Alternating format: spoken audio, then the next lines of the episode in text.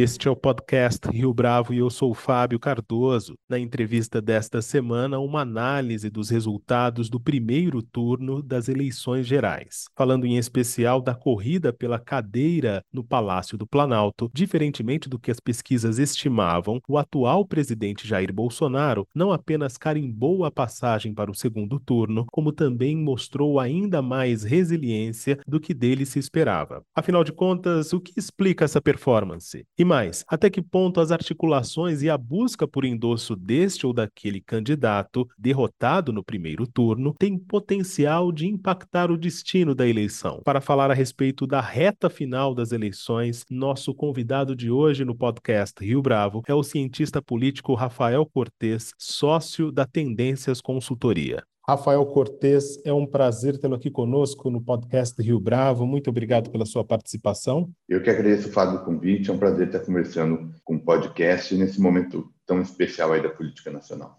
Rafael, vou começar então pelos acontecimentos mais recentes. Nos últimos dias tem havido uma articulação intensa por parte das duas candidaturas em relação aos endossos e, em alguns casos, apoios críticos. É possível estimar quem saiu na frente mirando a decisão deste segundo turno? Na minha interpretação, se a gente tivesse que apontar o vencedor desse jogo das articulações, eu apontaria a candidatura do ex-presidente Lula por duas razões fundamentais. Né? Me parece que ele consegue trazer apoios que representam alguma novidade, com algum fato político mais relevante à luz dos incentivos das eleições em segundo turno. Né? A ideia do segundo turno é que os candidatos realmente caminhem mais para o centro, né? por isso a, a, demanda por 50% mais um. Em segundo turno, a ideia é que isso fique mais explícito, ou seja, o candidato consiga dialogar, seja do ponto de vista do eleitorado, seja do ponto de vista dos agentes políticos e econômicos, com outros tipos de, de segmentos, aqueles que não fizeram em primeiro turno. Então, quando a gente olha os apoios mobilizados pela campanha do petista, a gente consegue encontrar nomes diferentes que deram suporte e me parece que aproximam desse espírito do segundo turno. E a segunda razão que ele acaba sendo o vencedor desse processo é o fato dele estar na liderança. Ele tem um ponto de partida melhor, naturalmente, do que a campanha de reeleição. Então, ao conseguir simplesmente equilibrar esse primeiro momento, né, e não ser simplesmente aquele ator que vai para o segundo turno e todo mundo apoia o seu opositor, esse equilíbrio já me parece que deve contribuir para um fluxo razoavelmente equilibrado de votos para esse segundo turno. E aí, nesse sentido, ele estando na frente, me parece que preservaria a sua vantagem obtida em primeiro turno, com chances aí de vitória no segundo havia grande expectativa em relação à manifestação da senadora Simone Tebet, o que aconteceu nesta semana. Ela tem condições de entregar esses votos que ela recebeu, que foi surpresa para muita gente, inclusive ela chegar em terceiro lugar. Ela tem condições de entregar esses votos para a candidatura do ex-presidente Lula ou essa é uma conta que uma equação, digamos assim, não tão óbvia assim? Me parece que sim, não só pelo papel pessoal da senadora Simone Tebet, né, aparentemente não será só apenas uma indicação de apoio, a expectativa é que a campanha consiga mobilizar e ela apareça, seja no horário eleitoral, seja eventualmente em algum comício em estados mais importantes, né, até porque o MDB também tem algumas disputas que faria sentido que ela também participasse desse, dessa ótica partidária também. Então, não só pelos atributos pessoais da senadora Simone Tebet, que não, ao longo da campanha do primeiro turno polarizou em algumas oportunidades com o presidente Bolsonaro, isso inclusive contribuiu para um destaque que ela obteve é, ao longo da campanha, com particular destaque para os debates, enfim, ela trouxe algum fato novo. Mas se a gente olha uma parte dos outros apoios que o ex-presidente obteve, está dialogando, digamos assim, com um eleitorado muito parecido. Né? Então, o fato de, por exemplo, dos nomes associados ao plano real, seja no âmbito da política, como o caso do ex-presidente Fernando Henrique Cardoso, José Serra, senador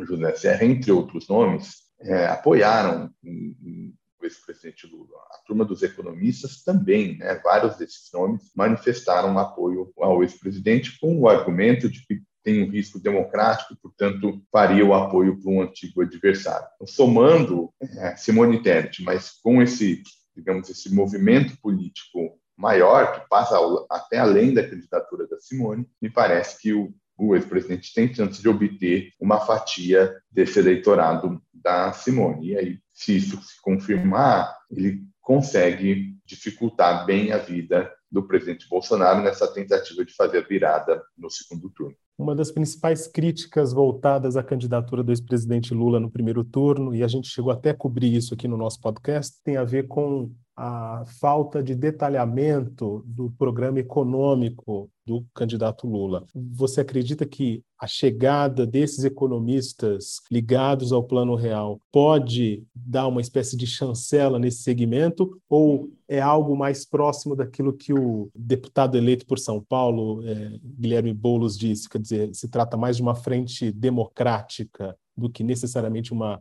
abordagem próxima da agenda econômica? É, me parece que um dos, dos efeitos não esperados aí dessa eleição mais apertada no primeiro turno, sobretudo à luz do que algumas das pesquisas indicaram um pouco antes da, da abertura das urnas, uma ideia de dar um, um choque maior é, na campanha do, do, PT, que de fato, em algum momento, se assemelhou à candidatura do então candidato Bolsonaro lá em 2018. Naturalmente, não, não me refiro aqui do ponto de vista do conteúdo, mas é, sobre uma certa ótica de que tanto Lula, agora no primeiro turno, quanto lá atrás, o Bolsonaro, eles basicamente se apresentaram ao eleitorado como o opositor a alguém. O Bolsonaro lá atrás, opositor à, à política tradicional, com particular destaque aí a rejeição à esquerda, e agora a campanha do PT era de alguma maneira essa reprodução, né? era assim, percebi, era uma campanha que dizia basicamente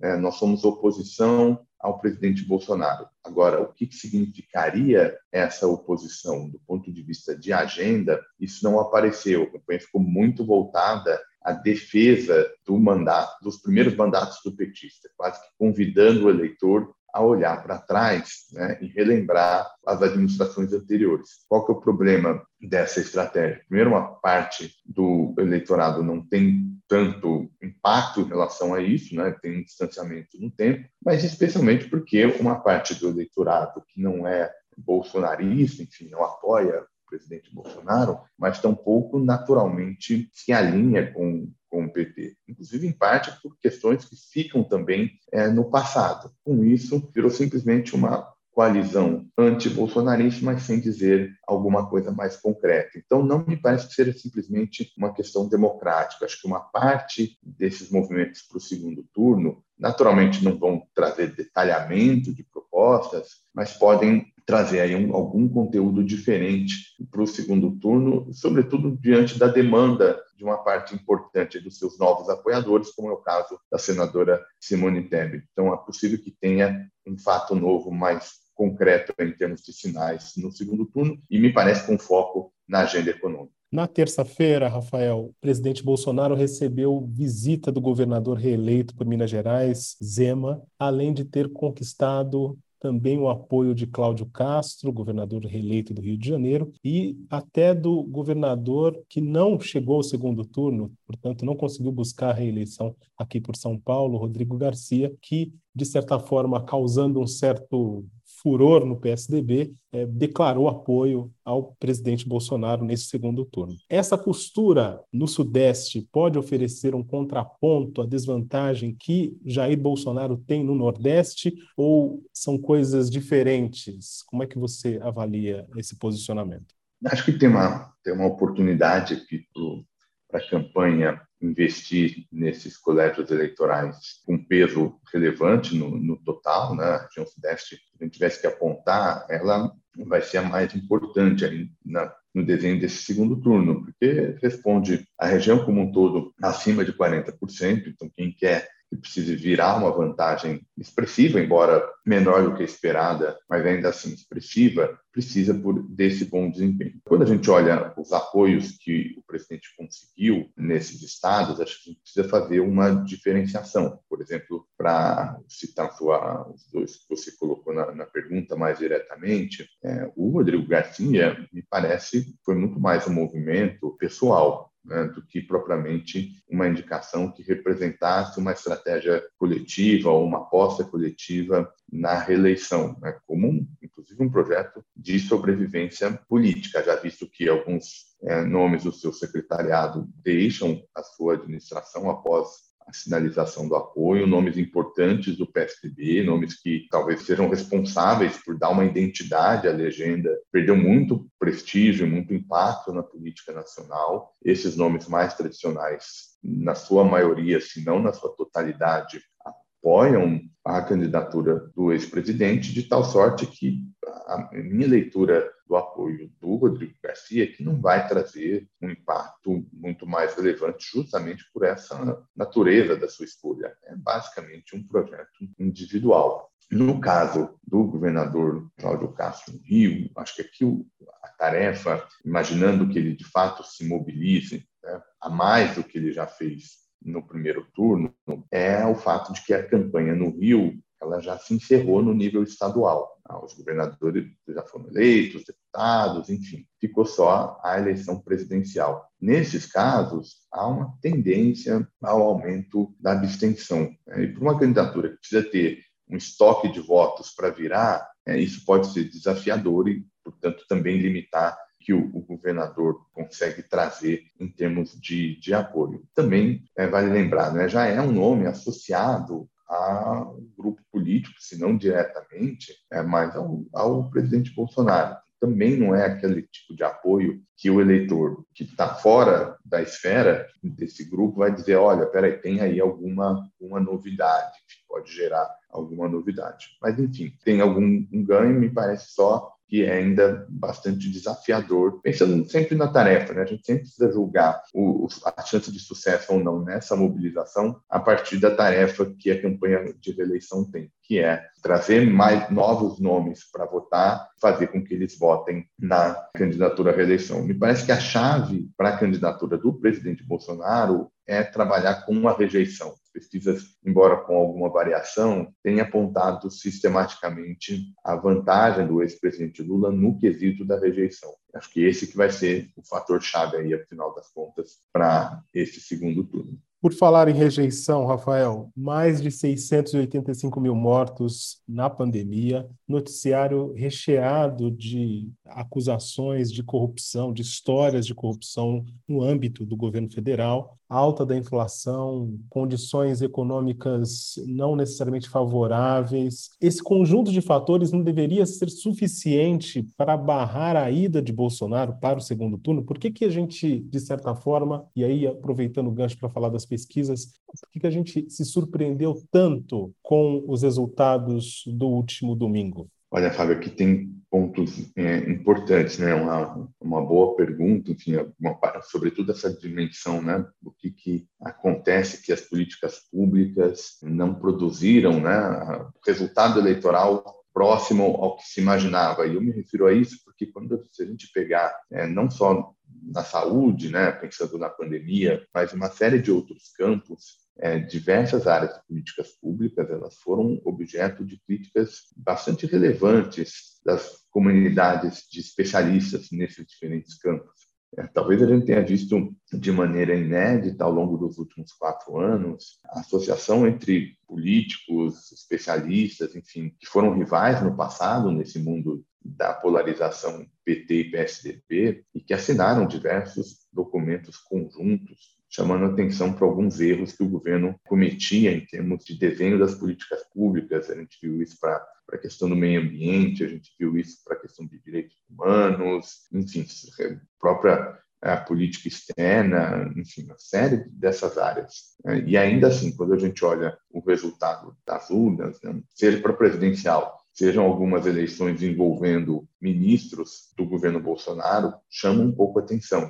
Inclusive, tem um debate até maior do que a disputa de 22. Nós estamos tratando aqui de uma questão da democracia representativa. É, é, tem ali alguma, alguma coisa que a gente vai precisar de tempo para entender melhor. O que me parece que o resultado do primeiro turno é, traduziu, em primeiro lugar, é que a eleição presidencial ela é bastante polar né? é muito polarizada, enfim, gera duas, dois blocos relevantes de apoio. Em 22 ainda mais, porque em 22 nós estamos falando de dois candidatos com alta taxa de conhecimento, então o eleitor já tem uma imagem desses nomes. Tem também um, um, os candidatos Lula e Bolsonaro com piso alto, cada um nos seus respectivos campos o que, eu acho que aconteceu para ajudar a entender um pouco essa resiliência da campanha de reeleição, mesmo diante desse cenário que você mencionou. Diversos sinais aí de ineficiência nas políticas públicas. O primeiro é o fato de que, como o presidente Bolsonaro faz um jogo mobilizando os extremos, o presidente Bolsonaro, seja porque ele está se posicionado de uma maneira mais extrema, seja porque ele acredita que o eleitorado é mais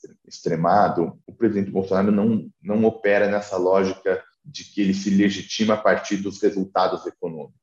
Né? Então, o voto econômico ele é mais forte quando os candidatos são mais moderados, que já estão gravitando em torno do centro. Não é o caso do presidente Bolsonaro. Então, ele consegue se blindar desse cenário mais difícil do ponto de vista econômico. Agora, para o 22, cenário até menos delicado do que se imaginava, mas olhando esses quatro anos, tem muito indicador difícil aí em termos socioeconômicos. Então, acho que esse é, é, é, um ponto importante. E faz essa resiliência a partir desse debate, que, na falta de melhor nome, vou chamar um, um debate moral. Né? Isso tem muito a ver com uma outra característica da política brasileira, que a partir de 2018 não é só a polarização não é só a clivagem socioeconômica que ajuda a gente a entender comportamento eleitoral. Né? No mundo que era PT e PSDB de um lado, é, disputando a eleição presidencial, era um mundo que a economia, posicionamentos em relação à economia, é que organizavam essas candidaturas. Com a emergência do bolsonarismo, a dimensão moral passou a contar. É, e essa dimensão moral é que dá também uma resiliência para a campanha governista, somada ao fato do poder da caneta. Impressionante como ainda uma candidatura de oposição conseguiu vencer em primeiro turno uma candidatura à reeleição que abusou do poder da caneta. Né, de decisões claramente de caráter eleitoreiro e que ainda assim não foram suficientes para colocar o presidente numa condição mais favorável nas pesquisas. Tem um outro ponto que é, chama bastante atenção é, a partir do resultado do último domingo, Rafael, que envolve as duas legendas que saíram é, fortalecidas no plano legislativo. Me refiro aqui ao PL e ao próprio PT. Qual é a projeção que você faz a respeito dessas duas forças políticas, levando em conta o perfil dos parlamentares que foram eleitos? Me parece que essa é, é chave, Fábio, que está a grande questão para a gente pensar a política brasileira no futuro, né? Como é que ela vai traduzir esses conflitos no âmbito da sociedade, né? Que tipo de sistema partidário a gente a gente vai ter? Talvez o legado mais marcante dessa conjuntura pós-Lava Jato foi essa substituição em termos de polarização nacional, saindo PT versus PSDB, entrando PT versus bolsonarismo. E aí eu não cito especificamente o PL nesse momento, é porque ainda tem uma incerteza se eventualmente o bolsonarismo como fenômeno político eh, vai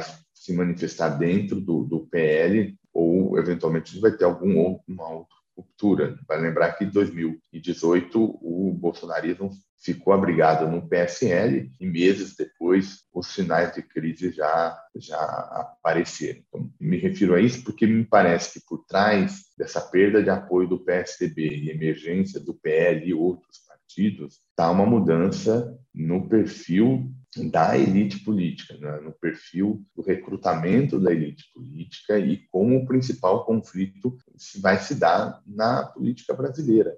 A gente já lembrou aqui, o mundo de PT e PSDB era um mundo de relativa convergência em diversos campos de políticas públicas e, claro, é com alguma variação em termos de tom, em termos de temas prioritários, mas dentro de um conjunto muito próximo. Né? Talvez nem todo mundo se lembre, mas em algum momento as críticas à política brasileira era uma espécie de que ah, não, não faz muita diferença se é PT ou se é PSDB, porque ao fim e ao cabo eles tomam decisões muito parecidas. Até isso ficou muito forte quando o PT aproveitou uma boa parte da estrutura montada nos governos Fernando Henrique em relação à política macroeconômica. A política macroeconômica do primeiro mandato Lula, pelo menos, é quase que idêntica ao que os tucanos construíram ao longo dos dois mandatos do ex-presidente Fernando Henrique. Eu acho que dificilmente a gente vai ter essa sensação, alguma coisa parecida olhando ah, nesse novo sistema partidário, nesse novo conflito entre PT, eventualmente, e aí o, o, PL. Né? Então tem um esvaziamento né, do centro, está ficando mais marcadamente de direita. É um, um, um mundo de conflitos em que, é, do ponto de vista socioeconômico, já não cabe mais no orçamento brasileiro.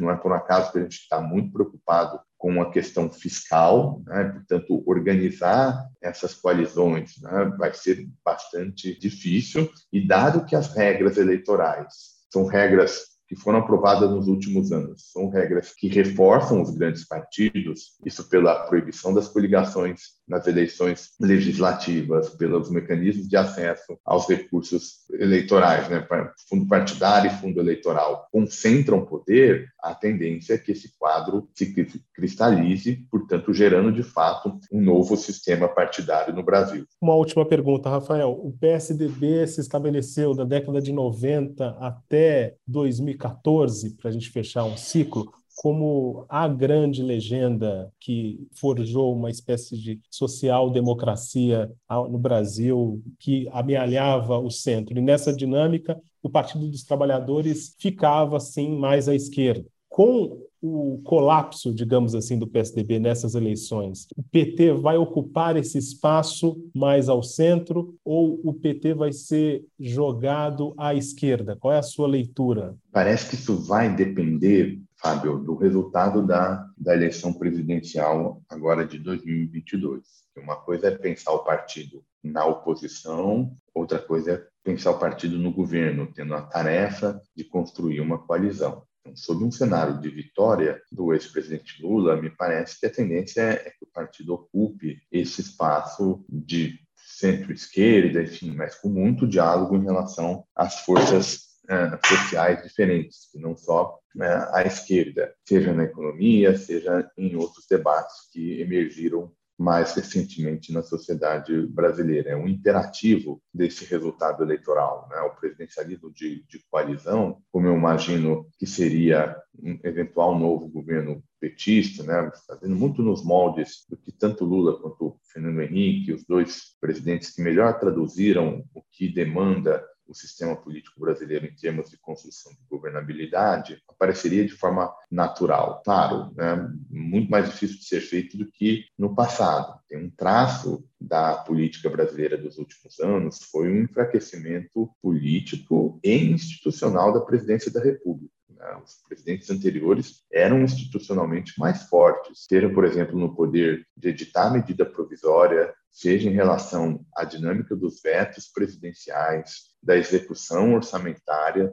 tiveram mudanças de regras que amarraram as mãos dos presidentes. E politicamente, né? desde talvez o Dilma II, os diferentes presidentes tiveram períodos muito curtos em que eles conseguiram organizar a agenda política por diversas razões. Quem deu muito tom dos trabalhos legislativos nos últimos anos foram as lideranças parlamentares. Né? Então, acho que esse é um ponto importante aí para a gente pensar o que seria o PT em eventual novo governo. Na oposição, aí me parece que é uma outra dinâmica. É uma oposição a um governo, no caso, o novo governo Bolsonaro, com uma agenda muito distinta de uma parte das preferências dos petistas. Então, eu imagino que o partido naturalmente mantenha esse caráter mais de esquerda e, e se contraponha ao governo na esquerda. Né? Claro que com agendas que não são só de esquerda, né? Alguns casos, por exemplo, como essa questão institucional, não é propriamente uma agenda de esquerda. Imaginando um cenário em que o presidente Bolsonaro e sua nova coalizão decidam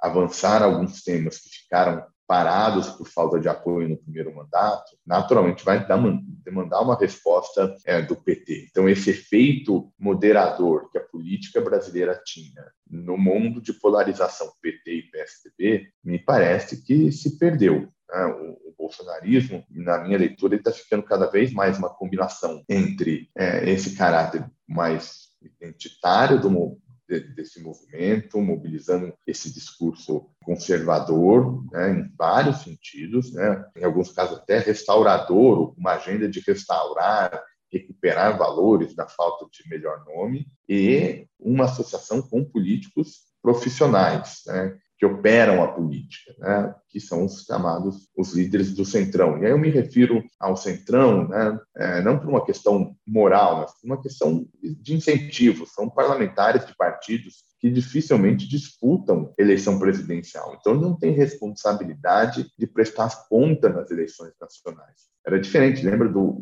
PSDB fazia oposição? O PSDB era um partido que tinha uma preocupação programática, tinha uma defesa de um, de um legado é, nos tempos do, do Fernando Henrique. Então, não era qualquer oposição, ele tinha responsabilidade com essa identidade. Inclusive, uma das razões para sua perda de apoio foi quando o partido foi deixando de lado essa interlocução com alguns grupos importantes da sociedade. Né? O PSDB agregava o pensamento liberal do ponto de vista econômico, toda a inteligência é, liberal, quando conversava com o mundo da política, o fazia pelo canal do, do PSDB. Né? Então, isso repercutia na maneira como o PT fazia campanha, né? nessa dinâmica moderadora, que é algo que me parece que se perde nesse mundo em que a polarização se torna PT-PL ou PT-bolsonarismo. Então, acho que esse é um ponto importante para a política nacional. Rafael Cortes, foi um prazer tê-lo aqui conosco no podcast Rio Bravo. Muito obrigado pela sua participação. Eu que agradeço, Fábio. Um prazer estar conversando no podcast. Bravo. Fico à disposição para novos convites, porque acho que tem debates importantes aí nessa economia política na luz das eleições presidenciais. Muito obrigado mesmo. E esta foi mais uma edição do podcast Rio Bravo. Ouça, comente e compartilhe. Gostou da experiência? Nós da Rio Bravo estamos aqui para lhe oferecer o conteúdo mais adequado para a sua melhor tomada de decisão. E no site www.riobravo.com.br você conhece mais a respeito da nossa história. No Twitter, o nosso perfil é @podcastRioBravo.